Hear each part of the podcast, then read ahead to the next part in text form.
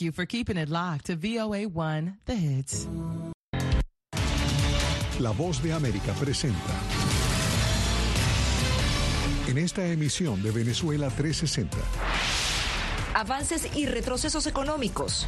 Estamos mejor posicionados que cualquier otro país en la Tierra en este momento, pero tenemos que hacer más. Pero aquí, en casa, la inflación está bajando. Un sistema migratorio que no termina de dar sus frutos. Lanzamos un nuevo plan fronterizo el mes pasado. La migración ilegal de Cuba, Haití, Nicaragua y Venezuela se ha reducido en un 97% como consecuencia de eso. Y en medio de un llamado de atención, Prohíban las armas de asalto ahora, háganlo ahora. un mensaje de unidad. A mis amigos republicanos, si pudimos trabajar juntos en el último Congreso, no hay razón para que no podamos trabajar juntos y encontrar consenso y cosas importantes en este Congreso también. En B360 analizamos la memoria y cuenta del presidente Joe Biden, los logros anunciados por la Casa Blanca y la opinión de la oposición republicana. ¿Hacia dónde va el país? Esto y más en Venezuela 360 a continuación.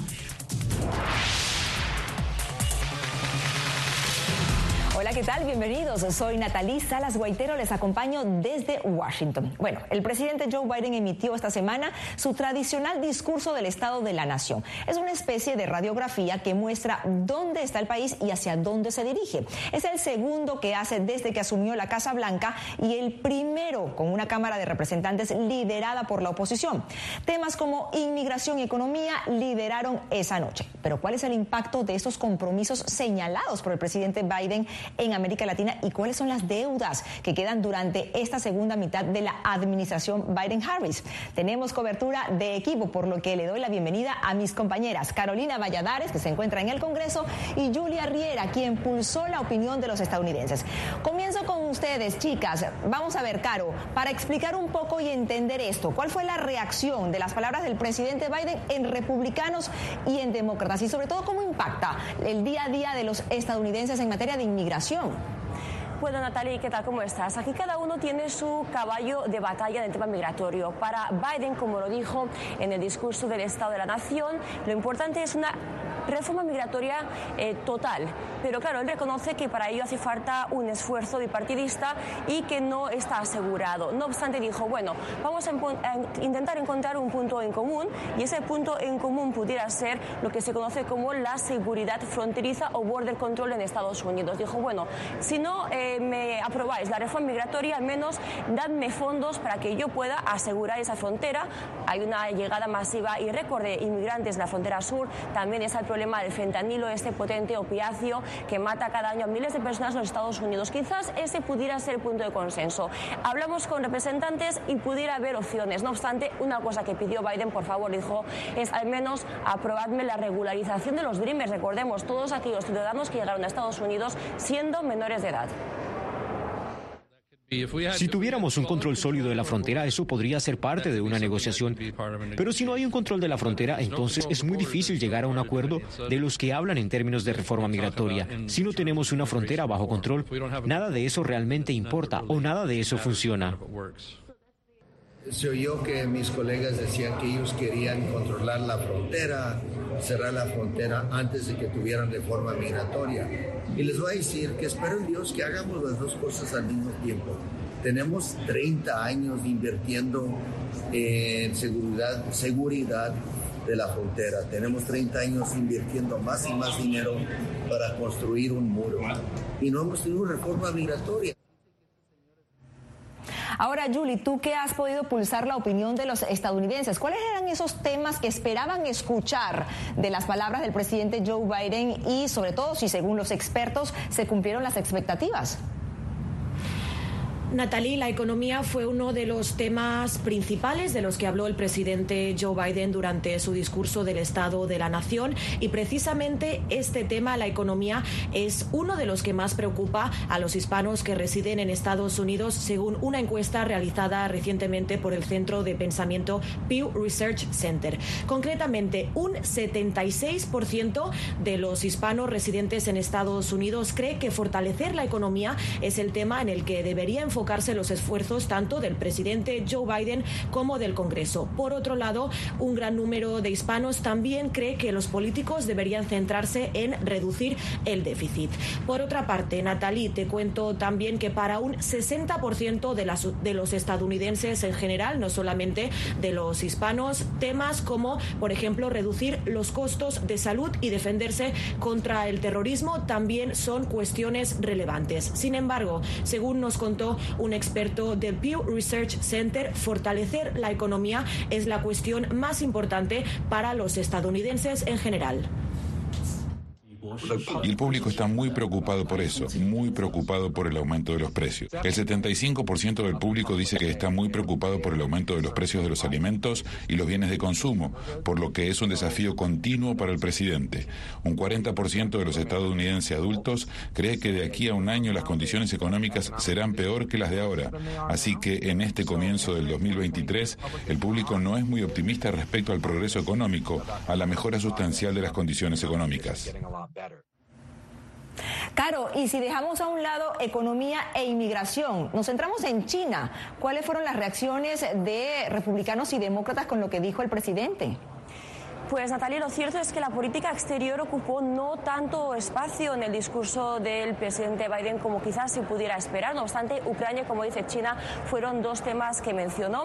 En cuanto a China, pues ha habido críticas desde aquí, desde el Congreso de los Estados Unidos, porque si bien aplauden la decisión reciente del presidente Biden de abatir ese globo llamado globo espía que atravesó Estados Unidos durante unos cuantos días, esos eh, estos eh, últimos días, eh, lo cierto es que le critica una cuestión importante, que es que por qué no lo batió antes de entrar en territorio estadounidense. No obstante, hay bastante unidad, como hemos podido hablar estos días con los representantes, tanto en torno a China y a Ucrania, y es que es seguir combatiendo tanto al Partido Comunista de China como a Rusia. Hay algo también curioso, Julie, y paso contigo, y es que algunos temas que tenían interés hasta hace algunos meses, en esta semana, con las palabras del presidente, al parecer han perdido interés por parte de los ciudadanos de Estados Unidos. ¿Cuáles son aquellos, según la firma que tú consultaste?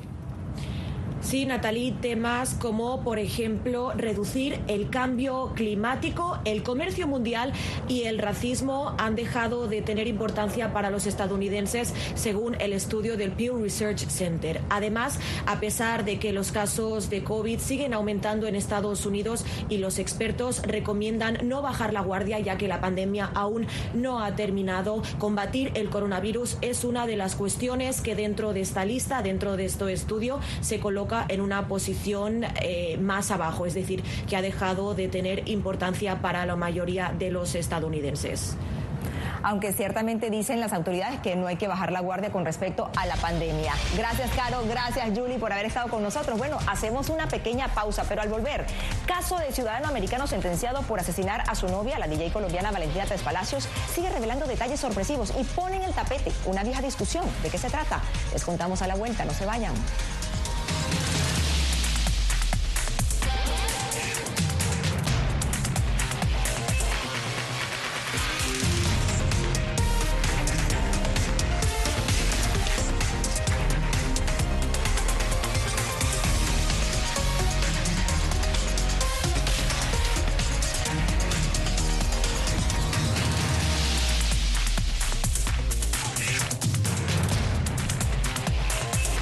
Venezuela 360, cada semana por La Voz de América. ¿Qué tal desde Washington comienzan las noticias en el mundo al día? Día a día, desde la capital de Estados Unidos y donde se producen las noticias que más te impactan. El objetivo es llegar al otro lado de la frontera para pedir asilo.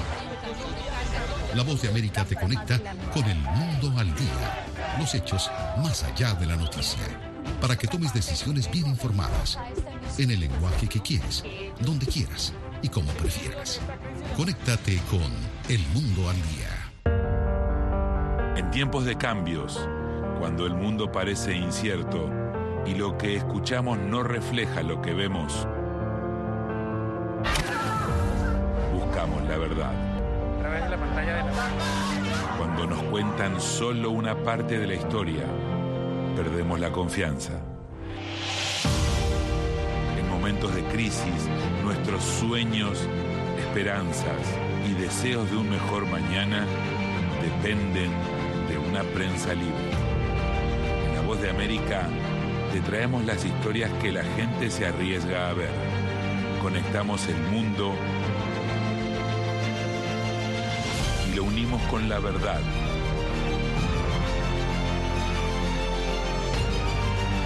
En La Voz de América presentamos el panorama completo.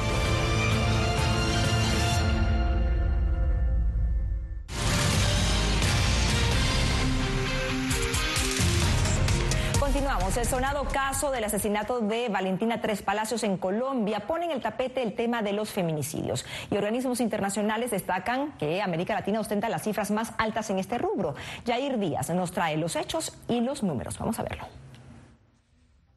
12 mujeres en promedio mueren cada día en América Latina y el Caribe de forma violenta, según el Observatorio de Igualdad de Género de América Latina y el Caribe de la CEPAL. Con el último reporte del organismo, más de 4.400 mujeres fueron víctimas de feminicidio en 29 países latinoamericanos durante 2021, cifra que no tuvo merma durante 2022. Dicen los expertos que no se presentaron reducciones significativas. Son casos que implican tortura, secuestro, desapariciones, disposiciones en maletas, en bolsas, eh, decapitaciones desmembramiento, o sea, es ya la evidencia del desprecio por la vida de las mujeres. Las mayores tasas de feminicidio en América Latina durante 2021 se registraron en Honduras, República Dominicana, El Salvador, Bolivia, Brasil y México. Organización Plan Internacional, el mayor problema es la falta de asistencia a las víctimas y la ausencia de protección por parte de los gobiernos. Tenemos este mito de que la violencia sexual es en un callejón perdido, a oscuras, por no, es en tu casa, es en tu vecindario y la naturalizamos, desgraciadamente. Es lo que se conoce como normalizar la situación, algo que, según expertos, hace que una de cada cuatro mujeres sea víctima de violencia por parte de algún familiar, la pareja o una persona cercana y en todos los casos de feminicidio también hay cuestionamientos de, bueno, si ya le pegaba, ¿por qué no se fue? Eh, si ya mm, conocía su historial, ¿por qué siguió ahí?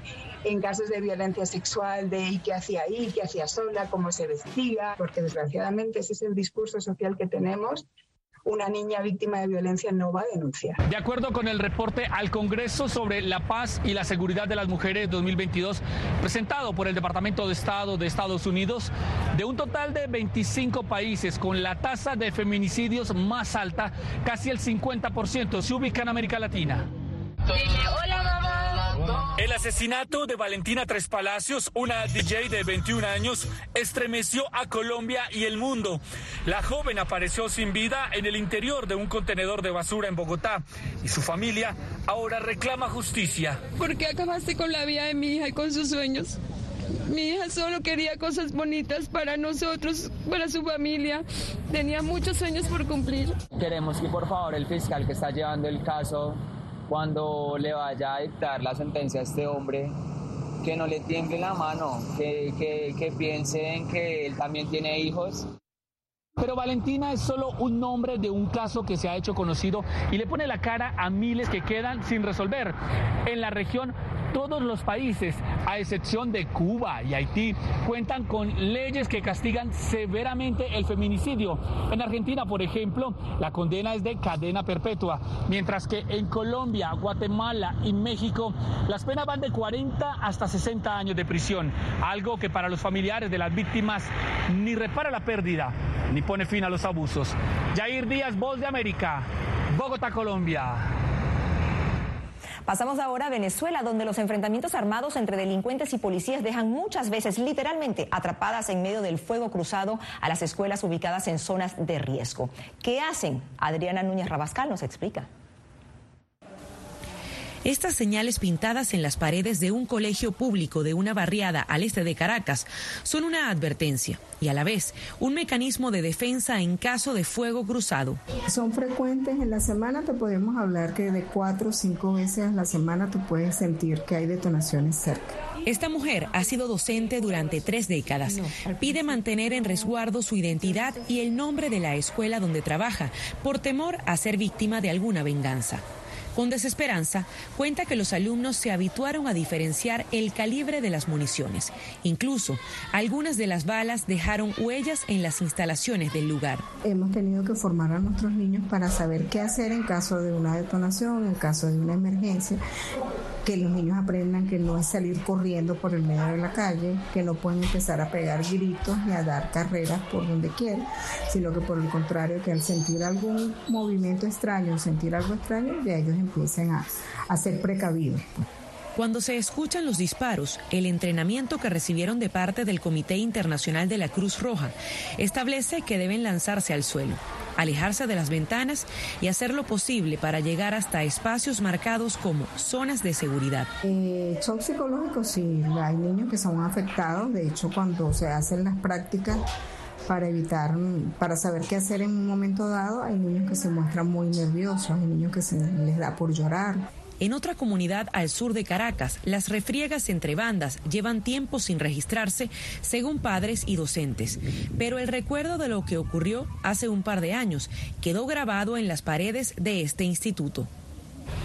Eh, muchas veces se tendría que suspender las clases, entonces el muchacho no puede venir a estudiar porque a lo mandando le da la gana de, no dejar. Eh, un día estaban cantando el himno y, se formó la promazón y todo el mundo empezó a correr para allá, para acá. Entonces, en ese tiempo vinieron unas personas a dar como un taller de qué, qué hacer cuando sucedieran esas cosas. La organización Centros Comunitarios de Aprendizaje reporta que en al menos siete escuelas de Venezuela se diseñaron protocolos para proteger a los estudiantes de la violencia. Sin embargo, vivir en medio de estas circunstancias deja secuelas como el estrés postraumático. El primer impacto, por supuesto, implica vivir con miedo y ansiedad. Y esto definitivamente compromete lo que es el objeto de la escuela, que justamente es promover procesos de aprendizaje para los niños. Ningún niño aprende mejor con miedo y menos miedo de morir Ningún docente realiza su trabajo de manera segura y de manera plena cuando siente amenazada su integridad. En 2019, la Policía Científica de Venezuela comenzó un programa de visitas a colegios para la prevención del delito denominado La Criminalística va a la escuela, que según reportes oficiales ha llegado a unos 5.000 planteles. Venezuela se mantiene junto a Honduras y Guatemala entre los tres países más peligrosos de América, según el Observatorio Venezolano de Violencia. El año 2022 cerró con una tasa de 36 muertes violentas por cada 100.000 habitantes, pero por primera vez en tres décadas los homicidios bajaron en esta nación. Especialistas atribuyen este fenómeno a la emigración de las bandas de delincuentes, así como también a los operativos policiales que buscan controlarlas. Adriana Núñez Rabascal, Voz de América, Caracas, Venezuela. Tiempo de una nueva pausa. A la vuelta, el talento hispano se destaca entre luces, sedas y encajes en la Semana de la Moda que celebra la Gran Manzana. Quédense con nosotros.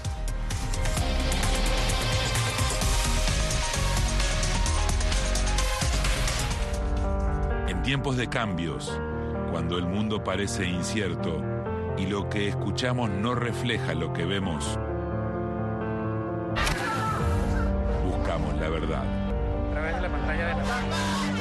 Cuando nos cuentan solo una parte de la historia, perdemos la confianza. En momentos de crisis, nuestros sueños, esperanzas y deseos de un mejor mañana dependen de una prensa libre. En La Voz de América te traemos las historias que la gente se arriesga a ver. Conectamos el mundo unimos con la verdad.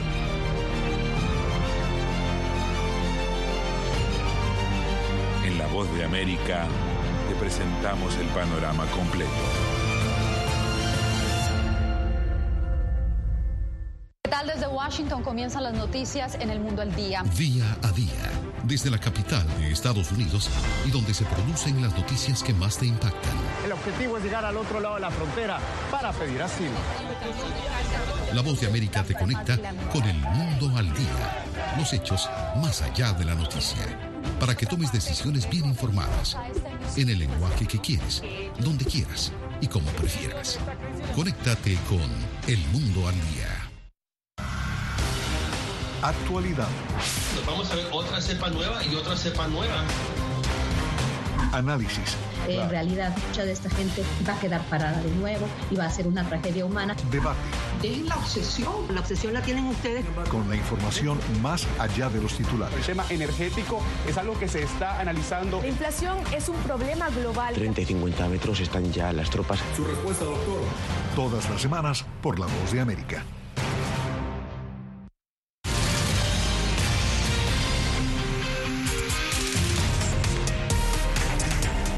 Ciudad de Nueva York no deja de sorprendernos. Esta semana y hasta el 15 de febrero, varias partes de la Gran Manzana muestran lo mejor de la industria del fashion en lo que se conoce como la Semana de la Moda.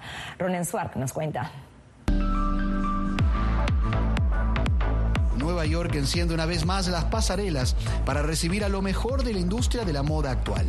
La mundialmente conocida Semana de la Moda de New York genera ganancias de casi 900 millones de dólares al año, según sus organizadores. Y este 2023 no será la excepción. Más cuando la Federación de Diseñadores de Latinoamérica, ente relacionado al evento desde hace 13 años, impulsa cada vez más con AINCO la plataforma y el apoyo económico necesario para el talento hispano deseoso de darse a conocer. La aceptación que le han dado a los latinos aquí ha sido enorme, especialmente a través de todos estos años eh, que hemos mostrado que traemos nuestra cultura dentro de todo lo que presentamos. Figuras de gran fama como la venezolana Carolina Herrera, la mexicoamericana Elena Vélez, Luar de sangre dominicana o Robert Rodríguez, prolífico diseñador cubano, son algunos de los nombres que ya resuenan en las calles de Nueva York, donde alguno de los desfiles o eventos colaterales tendrá lugar. Este año habrá 74 desfiles de las marcas más reconocidas del mundo, lo que se traduce en 11 mil millones de dólares en salarios y 2 mil millones de dólares en ingresos fiscales. Yo siento que nuestras ganas de hacer las cosas nos hace como adentrarnos y entrar en cualquier lugar, esté la ventana o la puerta abierta o no, si no nosotros la abrimos. Y yo creo que eso se está demostrando y cada vez vemos más diseñadores y talentos eh, hispanos en el mundo de la moda. La primera edición 2023 de la New York Fashion Week se lleva a cabo del 10 al 15 de febrero y luego una segunda edición tendrá lugar en septiembre. Pero no solo los latinos pondrán su sello en arriesgadas confecciones, también las lucirán a la vista de todos como esta modelo dominicana. Porque yo me considero latina, vivo aquí, sé inglés perfecto y todo, pero para mí ser latino es como algo mágico, es algo asombroso y poder representar como que mi cultura en lo que yo amo que es la moda sería para mí totalmente una inspiración. Una inspiración que cumple ahora 80 años. Y es que la Semana de la Moda fue una idea original de la publicista neoyorquina Eleanor Lambert. La primera edición fue en 1943 y fue ideada para promocionar la industria de la moda a nivel mundial. Varios años después de aquella primera presentación, la Federación de Diseñadores Hispanos hizo suya la tarea de introducir los talentos latinos. Ha sido un trabajo sumamente largo y arduo a través de todos estos años de tratar de posicionar lo que son los talentos de Latinoamérica aquí en la ciudad de Nueva York, que es, como decimos, la capital de la moda del mundo. Hemos logrado posicionar muchas de nuestras marcas que vienen de Latinoamérica ya para que sean parte de todas estas tiendas por departamentos como son Nordstrom's, Bloomingdale's, Macy's. Hemos logrado poder posicionar estas marcas para que el mercado americano pues pueda conocer de ellos. Y no solo dar a conocer creaciones inspiradas en América Latina o de diseñadores hispanos, sino elevar cada vez más el gusto por las raíces, por lo que nos es propio y que forma parte de una diversidad que puede ser tan encantadora como los colores únicos de cada colección. Ronen Swark, Voz de América, Nueva York. Hacemos una pausa. Al regreso, fanáticos de la NFL esperan con ansia el encuentro entre los Kansas City Chiefs y los Philadelphia Eagles en el tradicional Super Bowl. ¿Cómo se prepara Phoenix? Les contamos, no se vayan.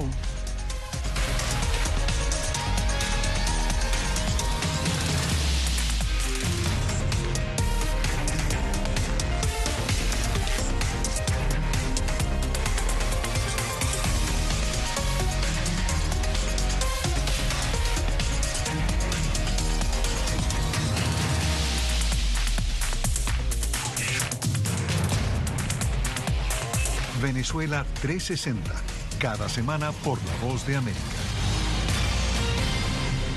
¿Qué tal desde Washington comienzan las noticias en el mundo al día? Día a día, desde la capital de Estados Unidos y donde se producen las noticias que más te impactan. El objetivo es llegar al otro lado de la frontera para pedir asilo. La voz de América te conecta con el mundo al día. Los hechos más allá de la noticia. Para que tomes decisiones bien informadas. En el lenguaje que quieres, donde quieras y como prefieras. Conéctate con El Mundo al Día. En tiempos de cambios, cuando el mundo parece incierto y lo que escuchamos no refleja lo que vemos, buscamos la verdad. Cuando nos cuentan solo una parte de la historia, perdemos la confianza. En momentos de crisis, nuestros sueños, esperanzas y deseos de un mejor mañana dependen de una prensa libre. En La Voz de América te traemos las historias que la gente se arriesga a ver. Conectamos el mundo y lo unimos con la verdad.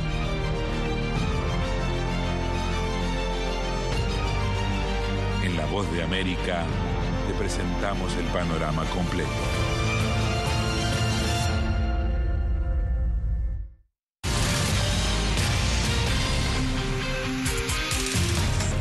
Y por 56 años los amantes del fútbol americano han tenido una cita en sus calendarios, el esperado día del Super Bowl o Supertazón, que este año enfrenta a los Kansas City Chiefs y los Philadelphia Eagles en el State Farm Stadium de Arizona. Un día que paraliza a los fanáticos del deporte, pero también a los que desean ver a sus artistas de renombre y una explosión creativa de publicidades de miles de compañías. Oscar Gómez nos cuenta. La ciudad de Phoenix está paralizada por la celebración del Super Bowl o Super Tazón. El estadio de los Cardenales será el escenario donde se enfrenten los Kansas City Chiefs contra los Philadelphia Eagles y los amantes del deporte no pueden esperar entrar a las gradas. Llegamos ayer en la mañana, la verdad hemos visto un ambiente más relajado, más tranquilo que en otros eh, Super Bowl. Eh, el año pasado tuvimos la oportunidad de estar en Los Ángeles y pues había mucho más movimiento. Varias avenidas ya fueron cerradas al tráfico. En el estadio solo entran los que tienen acreditación y un boleto para el juego. Los negocios aledaños hacen los últimos ajustes para recibir a los clientes y los que vienen por primera vez casi no lo pueden creer, como este señor que viajó desde Tijuana, México, para apoyar a su equipo. ¿Tu primera experiencia? Sí. ¿Qué tal? Muy eh, inolvidable, la verdad. Um, impresionante la organización, la organización de la NFL para el Super Bowl. La verdad sí ha superado mis expectativas. La seguridad para entrar al estadio es muy estricta. En el estacionamiento han colocado barreras de acero para evitar el cruce de vehículos sin autorización y por las calles policías patrullan todo el perímetro. Por el aire se puede ver helicópteros haciendo vuelos rutinarios para reforzar aún más la seguridad. Ya en la cuenta regresiva para que inicie el juego, los costos por transporte y alojamiento se han incrementado. Nosotros venimos de Tijuana, son como seis horas y por fortuna tuvimos un familiar que, que nos dio hospedaje por estos días, pero el no traer automóvil entonces nos eh, obliga a usar taxis de aplicación y ahorita desde ahí hasta aquí, hasta el estadio, fueron 25 dólares. Mientras el público se prepara para el disfrute, la Oficina de Aduanas y Protección Fronteriza mantiene la vigilancia en los aeropuertos, sobre todo en un operativo para incautar mercancía falsa. Aquí le vamos a enseñar una camisa que es original. Se nota que es original porque tiene las etiquetas del NFL. Es esta y esta es la, la que no es. Sí, esta no es original. Sí se mira que es original, pero no. Si se miran aquí las costuras, el color también, a comparar de la original no es igual. Entonces lo que queremos avisarles a las personas que van a comprar sus cosas, que tengan mucho cuidado con las cosas que van a comprar. Mientras el CBP decomisa cajas de mercancías falsas en los aeropuertos y puertos fronterizos, agentes de aduanas se mantienen vigilantes en el estadio de Arizona y en los alrededores. Específicamente con el Supertazón estamos liderando una investigación con nuestra contraparte, con los departamentos de policía y el alguacil de condado Maricopa. Y un dato curioso, aproximadamente 200 millones de personas cada año ven el Super Bowl. Bueno, hasta aquí Venezuela 360. Gracias por acompañarnos. Recuerden que pueden seguirnos en nuestras redes sociales, arroba Voz de América. Les informó Natalia Salas Guaitero. Hasta la próxima.